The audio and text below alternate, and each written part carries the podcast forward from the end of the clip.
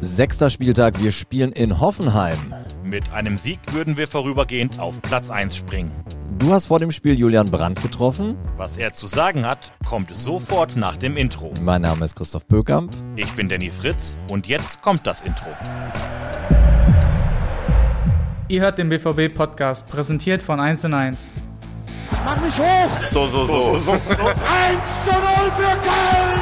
Wir haben grandios Saison gespielt. Hallo aus Dortmund, wo es spät sommerlich warm ist und ich denke, das darf ich verraten. Das freut auch alle BVB-Mitarbeiter, denn heute Abend ist das Mitarbeiterfest. Du gehst auch hin, Danny. Äh, die Profis nicht, die müssen morgen taufrisch aussehen und topfit sein. Wir haben es schon erwähnt. Ähm, ja, du hast in dieser Woche Julian Brandt getroffen an einer Location, die ich finde sehr schön und auch gemütlich aussah, aber so ein bisschen störungsanfällig von außen war, oder? Hat uns Jule dann im Interview auch gesagt, ziemlich mutig von euch das hier zu machen. Denn ja, ähm, die Herren Hummels und Wolf, die haben sich kurz mal eingemischt und äh, was reingerufen. Und auch Marco Reus hat mit seinem Auto ein bisschen Lärm gemacht. Das hat aber Jule komplett Profi, überhaupt nicht gestört. Wir Ja. waren nämlich auf der Terrasse vom Profigebäude am Trainingsgelände und da haben wir uns halt unterhalten. Direkt davor ist aber der Parkplatz der Spieler und die haben halt dort ja, ein bisschen Rabatz gemacht. Ja, die sehen ein paar Kameras und Lichtaufbau und dann geht's da sofort los, ja. Ähm, du hast ja Jule auch überrascht und zwar mit so einem lebensgroßen Bild. Ich glaube, es war zwei Meter mal ein Meter. Ähm, erklär mal, was, was, was so, also auf dem lebensgroßen Bild war Julian Brand selber in äh, Trikotmontur. Erklär mal, was, was, was sollte das? Ja, wir wollten zum Einstieg mal nicht irgendwie so ein 0815-Interview machen und haben uns halt daran erinnert, dass Jule beim letzten Gastspiel in Hoffenheim mit dem Rücken getroffen hat. Ihr erinnert euch vielleicht, Freistoß Reus und prallte dann Jule auf den Rücken. Und deswegen haben wir ihm einen Stift in die Hand gedrückt und er sollte halt auf dem Bild von ihm markieren, wie viele Tore er bislang in seiner Profikarriere für Leverkusen und für den BVB mit welchem Körperteil erzielt hat. Unseres war natürlich, unsere große Frage war, erinnert er sich noch daran? Denn das Rückentor war das einzige, was er nicht mit links, rechts oder Kopf erzielt hat. Äh, und dann halt, wie schätzt er sich ein? Äh, Linker Fuß, rechter Fuß, womit bin ich eigentlich besser? Und ich würde sagen, ich habe es ja jetzt schon gesehen, ähm, ich behaupte, er hat auch Spaß dabei gehabt, oder? Das behaupte ich auch. Dann mal rein in euer Treffen auf der Sonnenterrasse des Profigebäudes. Ähm, kurzer Hinweis noch, das Ganze gibt's auch als Video auf BVB TV oder auf dem YouTube-Kanal von Borussia Dortmund. Hier kommt jetzt alles Wichtige als Audiopodcast. Wessen Idee war das? Das ist dann der Stift. Okay, also 74 Tore habe ich geschossen und ich soll die jetzt verteilen an das jeweilige Körperteil, womit ich getroffen habe. Ja, wo kann ich den Rücken hier machen? Weil da weiß ich eins. Ich mache mal den Rücken vier. Was haben wir denn jetzt? 74, 69, 39 mit links, sage ich, und 30 mit rechts.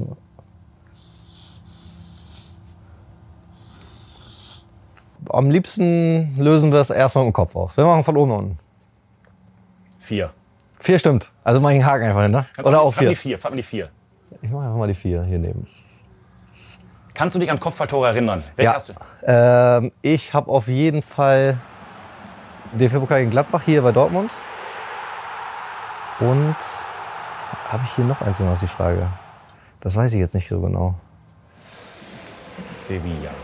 Stimmt, jetzt haben wir es. Ich weiß, letztes Jahr war es, ne?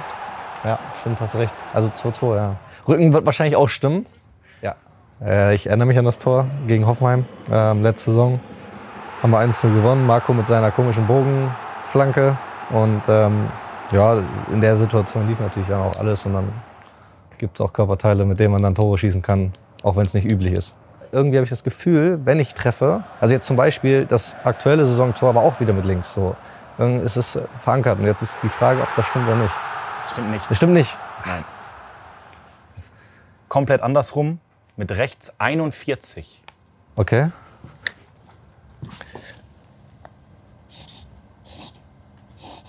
Mit mit links 28. Wenn du die Zahlen vertauscht hättest, wärst du bei allen schon, schon sehr nah. Das wäre schon gut gewesen, ne? Ich habe ja das, das in Hoffenheim, ähm, wie eben schon angesprochen, äh, Markus Freistoß dann Gott sei Dank verwerten können. Ähm, jetzt mit dem, mit dem Spiel am Wochenende mich auch da, da revanchieren können. Ähm, ich glaube, also erstmal freut es mich natürlich jetzt auch durch, in der gesamten Situation, dass das Marco jetzt auch dann echt ähm, nicht nur in Freiburg, sondern am Wochenende wieder getroffen hat. Ähm, kann tatsächlich noch öfter passieren, so zwischen uns, dass wir uns gegenseitig dann die Tore äh, auflegen, weil ähm, ja, es ist schon ein, das ein oder andere Mal passiert, aber ähm, ich glaube, da, ist noch, da ist noch Luft nach oben bei uns beiden. In der Bundesliga hast du erst ein einziges Mal vorher ein Tor für Marco aufgelegt. Wow, ich habe keine Ahnung. Wir sind wieder beim Gegner vom Wochenende, auch letzte Saison. Hoffenheim? Hoffenheim zu Hause. Jo. Genau, da wollte Jude noch dazwischen spritzen und äh, dann hat, hat Markus am Ende gemacht. Ne? Ähm, ja. War übrigens ein geiles Tor, muss man echt sagen, war gut. Von den Zahlen her bin ich, bin ich ähm, ja, momentan zufrieden. Es könnte sicherlich noch besser sein, muss man, muss man ganz, klar, ganz klar so sagen, weil einfach ich mir dessen schon bewusst bin, dass ähm, also mehr man persönlich äh, am Ende auch abliefert, also in Zahlen, in Scorerpunkten, desto höher ist die Wahrscheinlichkeit, dass, dass der, der Club, für den du spielst, auch das Spiel gewinnt. Es ist völlig egal, wie andere Mannschaften momentan in der Liga performen und wie sie Fußball spielen. Es geht nur um uns. Es geht nur um Borussia Dortmund und um keinen anderen. Und ähm, über allem steht natürlich erstmal Punkte zu holen. Das ist, das ist am, Ende, am Ende ganz klar. Und das Spielerische kommt am Ende dazu und kommt am Ende sowieso. Da mache ich mir, ich mir überhaupt keine, keine Gedanken. Und ähm, der, der, der Hummels und der Wolf, die bringen mich nicht aus der Fassung. Und trotz alledem äh, braucht man bei uns äh, nicht nur bei den Spielen, sondern auch mit unseren Mitspielern ein bisschen Geduld. Ähm, und das, das, das habe ich aber auch das Gefühl, dass die Fans wollen. Und, und, und wir wollen auch. Ich finde, der Schritt jetzt beim Spiel äh, gegen Wolfsburg war der richtige. Auch wenn es immer noch Stimmen gibt, die sagen, äh, ne, wünschen wir uns anders und letzte Saison. Aber ähm, aus einer Kompaktheit heraus wieder Tore zu schießen und am Ende wieder, wieder eindeutige Siege zu liefern, das ist am Ende der richtige Weg. Die haben aus fünf Spielen jetzt zwölf Punkte, also das ist Stand Jetzt-Aufnahme, ähm, wo sie die letzten vier Spiele gewonnen haben, wo sie, glaube ich, das erste verloren haben. Ähm, das heißt, oder es zeigt ja, dass, dass, dass es eine Mannschaft ist, die aktuell in Form ist, so, die, die wieder gewisse Muster drin haben, die sie vielleicht letztes Jahr noch vermissen lassen haben. Und, und ähm, ich kann mir gut vorstellen, dass es auch am Freitag wieder ein enges Spiel werden kann, weil wir momentan auch äh, das Ergebnis 1 zu 0 auch äh, sehr gerne mögen, also jetzt gegen Köln und auch gegen, gegen Wolfsburg. Trotz alledem wollte ich oder will ich nochmal das aufgreifen, was ich eben gesagt habe. In erster Linie fährst du dahin, um das Spiel zu gewinnen. Und natürlich möchten wir uns spielerisch steigern, das ist gar keine Frage. Aber ähm, es fängt alles bei den Basics an und dann am Ende, wenn das wieder drin ist und eine Leichtigkeit zurückkommt, ich glaube, dann, dann werden auch unsere Fans nicht nur in Hoffenheim, sondern auch äh, bei uns zu Hause wieder eine Menge Spaß haben. Was mich am meisten verwundert tatsächlich, ähm, selbst bei der Geräuschkulisse von Markus Auto sind, dass es jetzt tatsächlich schon zehn Jahre um sind. Also es geht nicht darum, dass ich zehn Jahre jetzt Bundesliga spiele, sondern es geht darum, dass zehn Jahre um sind. Und es ist wirklich so, ich kann mich noch an echt viele Sachen erinnern, wo ich als 17-Jähriger bei, bei Leverkusen eingewechselt worden bin zum ersten Spiel gegen Paris. Und das war, und auch noch gegen Schalke 04, das war Wahnsinn. Also ähm, das ist verrückt. Das ist wirklich verrückt. Also ähm, es macht einem ein bisschen Angst, dass die Zeit so schnell vergeht. Und trotzdem äh, freue ich mich dann hoffentlich auf die nächsten zehn Jahre. Wahrscheinlich nicht mehr mit dem Vogel da unten. Je nachdem, wie lange seine Beine noch durchhalten, aber ähm, ja, auf viele weitere Spiele natürlich ähm, macht mir das Spaß. Ich war früher schon auch wilder drauf, würde ich mal behaupten. Also jetzt neben dem Platz, aber auch ähm, auf dem Platz. Äh, wenn man mal so ein bisschen, glaube ich, jetzt äh, in den Statistiken nachguckt, ich war früher natürlich auch ein ganz anderer Spielertyp. Ne? Ich bin eigentlich gekommen als, als, als Flügelspieler. Ich ähm, hatte, war viel mehr ein Dribbler eigentlich äh, oder habe mich darüber, äh, ja, habe darüber eigentlich meine Qualitäten zeigen wollen. Jetzt mittlerweile bin ich viel mehr ins Zentrum gezogen, habe mein Spiel auch ein bisschen verändert. Bin vermutlich auch ein bisschen erwachsener geworden, auch wenn man es an meinem Bartwuchs nicht immer ansieht. Aber trotz alledem ähm, ja, merkt man schon, dass die zehn Jahre dann auch was mit dir gemacht haben. Ja, und da er heute, wie gesagt, nicht mehr 17 ist, spielt er auch seinem Alter entsprechend Brettspiele. Der Mann kann Backgammon, ich kann's nicht, du schon, Danny. Ähm, also habt ihr eine Partie gespielt äh, und nicht nur das, ne?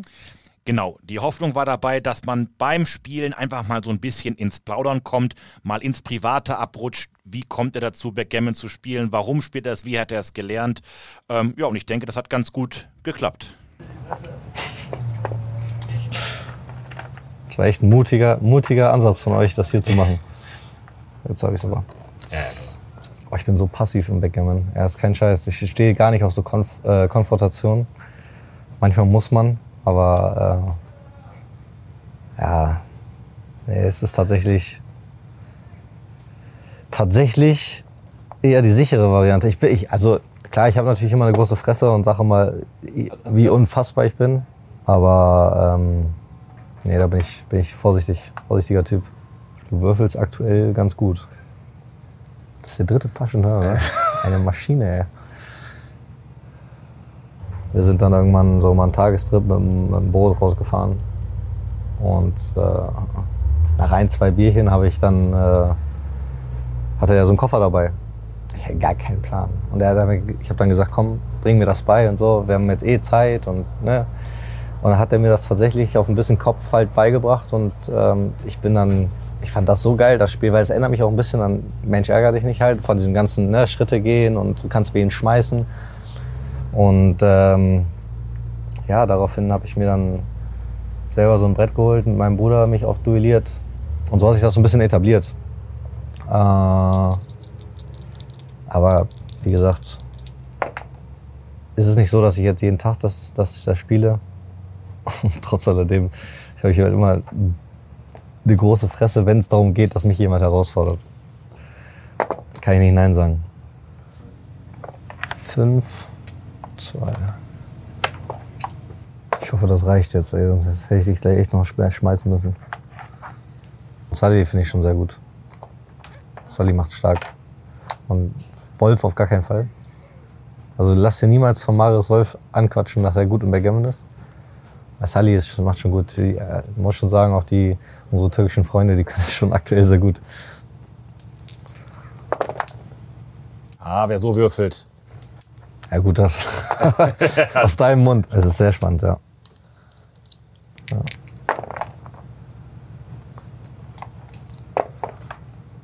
Grandios. War stark. Aber es war ein geiles, war, war ein gutes Duell, ja. Sehr schön. Vielen Dank dafür. Sehr ähm, gerne. Ja, auch wenn ich das Spiel nicht verstehe, wir halten fest, du hast offenbar gewonnen. Glückwunsch. Vielen Dank. Ähm, und so wie ich es verstanden habe, war es ja wohl ein recht enges Spiel, richtig? Das war es tatsächlich, ja, ja. Ja, und ich finde, jetzt sind wir wieder beim Fußball, ein ne, enges Spiel. Jule hat ja schon durchblicken lassen, dass er auch in Hoffenheim eher mit einem engen Spiel rechnet. Äh, du auch? Absolut. Ähm, und nicht nur, klar, weil die Hoffenheimer gerade richtig gut drauf sind, stehen in der Tabelle erstmal vor uns, müssen wir mhm. auch festhalten, ähm, haben das erste Spiel zwar verloren, dann aber jetzt vier Siege in Folge, also absolut formstark, ist für die Hoffenheimer der beste Saisonstart äh, nach fünf Spieltagen, sind also durchaus auch schon ein Stück weit gefestigt. Und ich ziehe halt nochmal, wir rutschen jetzt mal so langsam, machen wir auch gerne in so diesen Statistikteil ab, mhm. liefern nochmal Statistik. Die letzten drei Spielzeiten also in den letzten drei Saisons haben wir sechs Spiele, haben fünf davon gewonnen, ein Unentschieden. Das ist eine super positive Bilanz. Mhm. Aber alle fünf Siege zuletzt gegen Hoffenheim mit einem Tor Unterschied. Und das zeigt, dass diese Begegnungen auch in der jüngeren, jüngeren Historie immer sehr, sehr knapp waren. Und wir beide erinnern uns an das ein oder andere Spiel. Ja. Das sind so Spiele, die oftmals in die eine oder in die andere Richtung kippen können. Wir haben sie zum Glück immer für uns entschieden. Und ich erwarte eigentlich genau so ein Spiel auch am Freitag, vor allem auch in Hoffenheim. Und da können wir auch noch ein bisschen die Historie länger ziehen. Ja. Das waren immer richtig, richtig knackige, enge Spiele. Also muss ich auch sagen, Hoffenheim bleibt bei mir, glaube ich, ein Leben lang in der Kategorie unangenehm. Also da kommen sie nicht mehr raus. Ähm, ich denke vor allen Dingen, ähm, was interessant werden dürfte, der BVB wird vermutlich, also jetzt ähnlich wie gegen Wolfsburg, auf Ballbesitz aus sein, auf Kontrolle. Ähm, das habe ich schon rausgehört aus den Stimmen äh, nach dem Wolfsburg-Spiel. Und kein Team in der Liga hatte bislang so viel Spielanteile wie der BVB. Hoffenheim dagegen setzt auf Konterfußball. Keine Mannschaft macht so viele Tore nach Gegenangriffen wie, der äh, wie die TSG.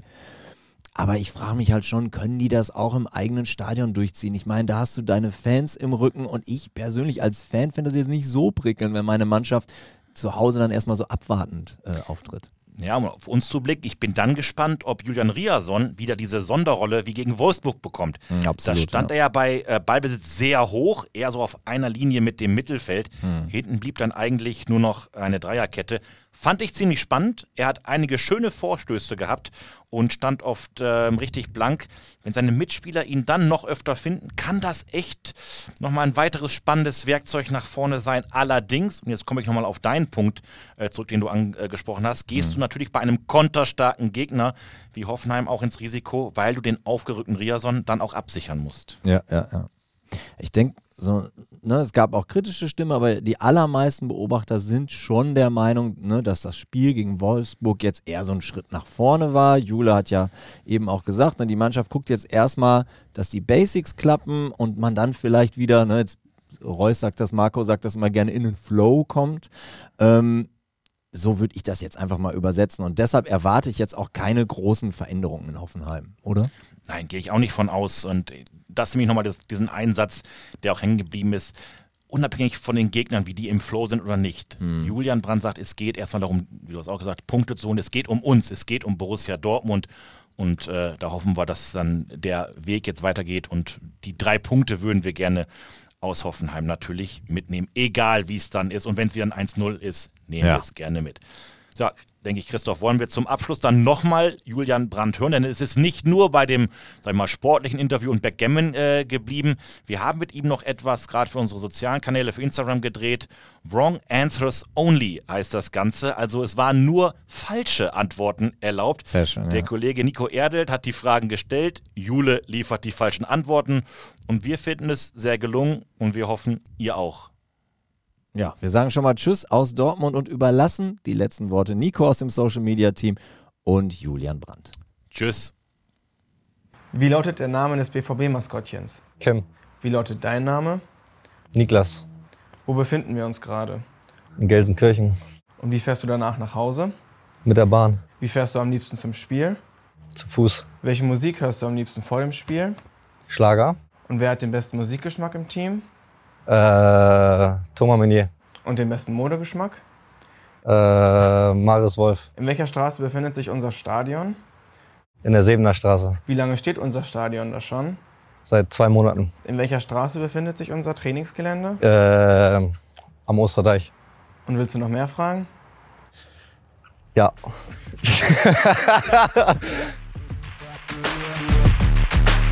Das war schon wieder. Hat's euch gefallen? Dann abonniert doch unseren Podcast bei dieser, Spotify, Apple oder Google und schickt uns eure Kommentare an podcast@bvb.de. Danke und bis bald.